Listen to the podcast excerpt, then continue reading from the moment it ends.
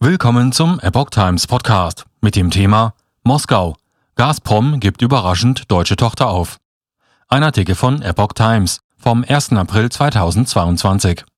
Während die Gaswirtschaft noch mit den Folgen des Rubeldekrets befasst ist, kommt die nächste Wendung aus Moskau. Gazprom zieht sich von seiner deutschen Tochter und ihren Beteiligungen zurück. Überraschender neuer Schritt von Russland. Der Staatskonzern Gazprom trennt sich von seiner deutschen Tochter Gazprom Germania. Welche Folgen das für die Gasversorgung in Deutschland hat, war zunächst völlig offen. Laut Bundesnetzagentur war die Gasversorgung in Deutschland am Freitag stabil.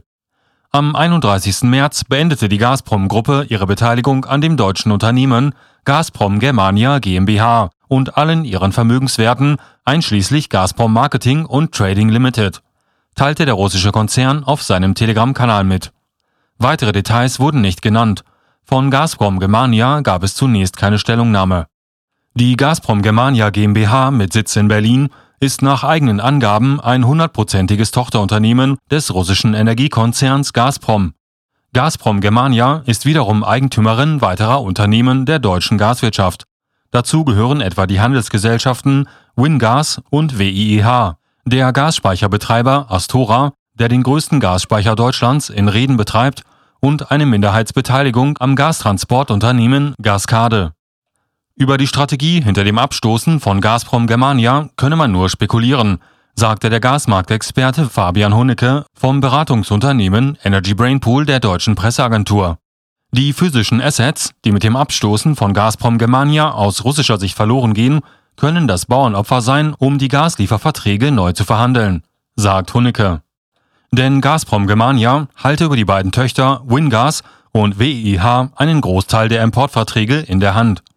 Die noch bestehenden Importverträge wenden Gazprom Export aktuell noch an Währung, Preis und Menge. Diese Vertragsbindung könnte nun aufgehoben werden, etwa über das Vehikel einer Insolvenz von Gazprom Germania und ihren mit dem Gashandel befassten Töchtern. So der Gasmarktexperte. Westliche Staaten wie Deutschland müssen nach russischer Darstellung von Freitag an Konten bei der Gazprom Bank eröffnen, um weiter Gas zu erhalten. Andernfalls würden die Lieferungen für unfreundliche Länder eingestellt, hatte Präsident Wladimir Putin angekündigt. Die Staaten müssen demnach über die Konten, die einen Bereich für Valuta, also Euro oder Dollar, und einen für Rubel haben, eine Zahlung in russischer Währung sicherstellen. Es könnten weiter Euro oder Dollar auf das russische Konto eingezahlt werden. Die Gazprom Bank tausche das Geld dann in Rubel und überweise den Betrag an Gazprom. Die Bundesregierung beharrt darauf, Zahlungen müssten wie vereinbart in Euro oder Dollar erfolgen. Die genauen Auswirkungen der geänderten Modalitäten blieben trotz zunächst weitlaufender Lieferungen unklar. Analysten in Moskau gehen davon aus, dass das System erst im April und Mai zur vollen Wirkung kommt. Fachleute erwarten aber keine großen Konsequenzen für deutsche Firmen. Nach Angaben der russischen Seite dient das neue Schema vor allem dazu, den Eingang der Zahlungen sicherzustellen. Bisher habe es die Möglichkeit gegeben, das Geld formal über eine europäische Bank zu überweisen, die Summe aber anschließend zu blockieren. Das sagte der Direktor für Finanzmarktanalyse bei der Investmentgesellschaft Alpha Capital, Wladimir Bragin, der russischen Wirtschaftszeitung Vedomosti. Ähnlich äußerte sich der russische Außenminister Sergei Lavrov am Freitag.